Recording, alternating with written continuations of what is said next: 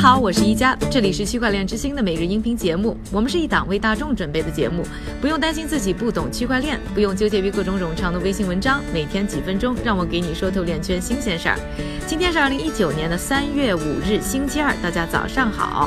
我们的节目呢，经常说到一个话题，就是啊，比特币呢这样的一些呢数字货币如何可以进入呢主流的金融市场？而在呢比特币啊，在作为金融产品进行呢主流化的同时，似乎呢它已经成为了主流的风险。上星期四，美联储呢提出了对于现在的压力测试框架进行呢修正的计划，其中呢就把比特币大跌列为呢重要的市场风险。本次呢修正案通过的内容将于呢四月一日正式生效。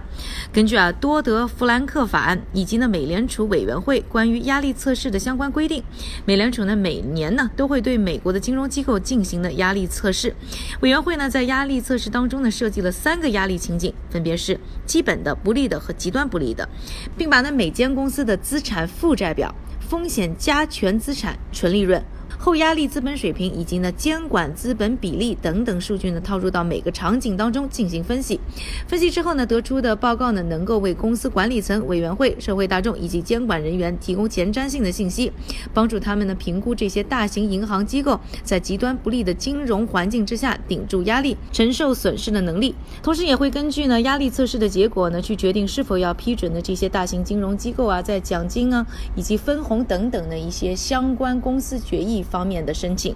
那反过来呢？为了完成压力测试啊，金融机构呢也就有很强的意愿增加自己的抗压能力，控制金融风险。所以呢，这一套呢压力测试呢被看作是可以呢平稳美国金融市场的重要工具。而针对呢数字货币的涨跌是否会影响到传统市场的这一问题啊，行业当中似乎也有各种各样的声音。比如说高盛和华尔街日报呢就提出了完全不同的看法。高盛在去年八月呢，有一份报告当中表示，比特币等数字货币的涨跌，也许并不会呢对其他更广泛的金融资产产生消极的影响。华尔街日报呢在去年十二月的文章当中呢，则是表示，长线来看的话，数字货币呢和传统的资本市场呢会有着非常紧密的关系。而在当时呢，比特币和黄金的价格就已经达到零点八四的正相关关系。金融稳定委员会的主席啊，美联储理事会的副主席 Randall Collis 呢表示，数字货币的成长呢，会对于现在各种的监管框架带来不少的挑战。但正因为面对各种困难，这次的压力测试的修正，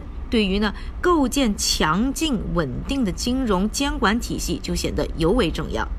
说完了美联储在比特币作为重大金融风险这个问题的讨论之后呢，我们下面的时间还是呢交给我们的韭菜哥，他为大家准备了一系列链圈的最新快讯。好的，一家，我们下面呢先来看一组政府方面的消息。第一则，美国罗德岛尝试通过立法免除州证券法对某些区域链 token 的监管。第二则消息，泰国股票交易中心表示，任何数字货币在未经其允许的情况下，禁止作为 ICUS 的投资方式以及作为配对交易的对象。我们再来看一组来自企业方面的消息。第一则，EY 在对 Quadriga CX 的审计报告中显示，有两万六千总值一亿美金的比特币不知所踪，而且啊，该公司的六个数字货币钱包里的款项在去年四月份时就已经不翼而飞。第二则消息，七大环球石油天然气公司，包括埃克森美孚以及雪佛龙，日前联手构建了一个区块链联盟 Oil and Gas Blockchain Consortium。第三则消息，Coinbase 日前宣布其收购了区块链智慧科创公司 Neutrino，但这一消息呢引发了广大争议，因为 Neutrino 的 CEO 被爆出是间谍软件 Hacking Team 的开发者。有愤怒的 Coinbase 粉丝甚至在推特上表示自己要怒删账号以示抗议。感谢韭菜哥的分享，也感谢各位的收听，我是宜家，明天继续和我关注区块链之星，区块链之星还原区块链最真的样子。